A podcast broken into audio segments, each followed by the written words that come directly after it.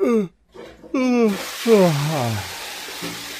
上厕所这功夫，搂段古往今来的小故事。哎，咱是从来不耽误功夫。这叫什么呀？这就得叫马桶历史。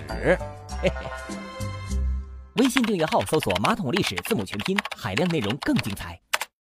听众朋友，大家好，欢迎收听《马桶历史》，我是五号齿轮。再说一说王莽改制的典故，说这个汉成帝的时候啊，王莽呢是大司马。公元八年，王莽就篡汉位来称帝，该国号叫新，进行了一系列的改制，但是呢，这些改制啊没有成功。公元二十五年，汉皇族子弟刘秀推翻了王莽新朝，就建立了东汉王朝。再为你说一说马援老当益壮。东汉大将马援，他曾经说呀：“大丈夫立志，穷当益坚，老当益壮。男儿呢，要当死于边野，以马革裹尸还葬耳。其以堆米为山。”来分析战局，这也是战争史上的创举。再为您说一说班超弃笔从戎。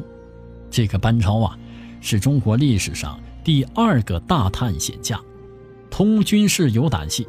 他四十岁的时候就出使西域，七十一岁回到洛阳，这历经了三十一年，招抚了西域的啊鄯善、于田、军资等五十余国。再度隶属于东汉的统治。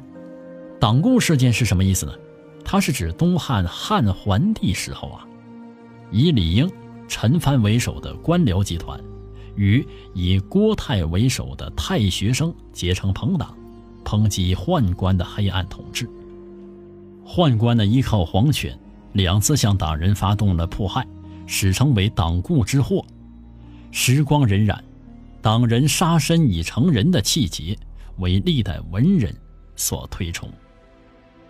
黄巾起义，说的是东汉晚期，官宦和外戚两大集团交替的专政，这社会呢是动荡不安，民众流离失所。冀州巨鹿人张角提出啊“苍天已死，黄天当立，岁在甲子，天下大吉”的口号，于是就举行了大规模的农民起义。正规义军以黄金缠头，因此呢就称为黄金起义。后来被官军镇压，余部作乱了二十余年，使得东汉王朝奄奄一息。董卓专权，这个典故说的是什么呢？说是黄巾起义之后啊，各地豪强以镇压黄巾为名，招兵买马，扩充实力，各据一方。凉州军阀董卓以铲除宦官为名。进京驻守，废了少帝，立陈留王刘协为皇帝，也就是汉献帝。董卓自封为相国，独揽大权。骁骑校尉曹操联络冀州的袁绍，聚集各州郡人马，选袁绍为盟主，进军洛阳。董卓得知之后啊，就迁都长安，烧毁了洛阳城。袁绍灭晋宦官，这说的是。东汉末年，宦官当政，大将军何进召前将军董卓进行协助诛灭宦官，反被宦官给谋杀。袁绍、袁术引兵入宫，大杀宦官两千多人，而宦官张让、段珪携皇帝出逃，后来呢被逼投水自尽。王允巧诛董卓，说的是董卓挟天子专横当道。发展到董卓不除，国无宁日的地步。司马王允将义女貂蝉同时许给吕布和董卓，使之反目，并且挑唆吕布将董卓诛杀。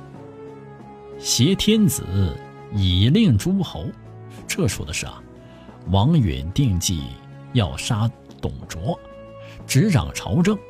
董卓的部将郭汜率大军攻陷长安。吕布出逃，王允被杀，郭汜当政。国舅董承以及部将杨凤护汉献帝出逃，被曹操接至许昌为都。曹操自封为大将军，开始了挟天子以令诸侯。官渡之战，说的是哪场战役呢？曹操挟天子以令诸侯，与北方的袁绍啊就产生了冲突。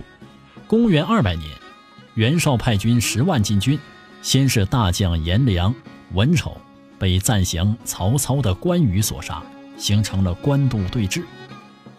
袁绍的谋士许攸献计不被采用，且家人被拘捕，于是就弃袁投曹，并且向曹操献计，用火烧袁绍的军粮。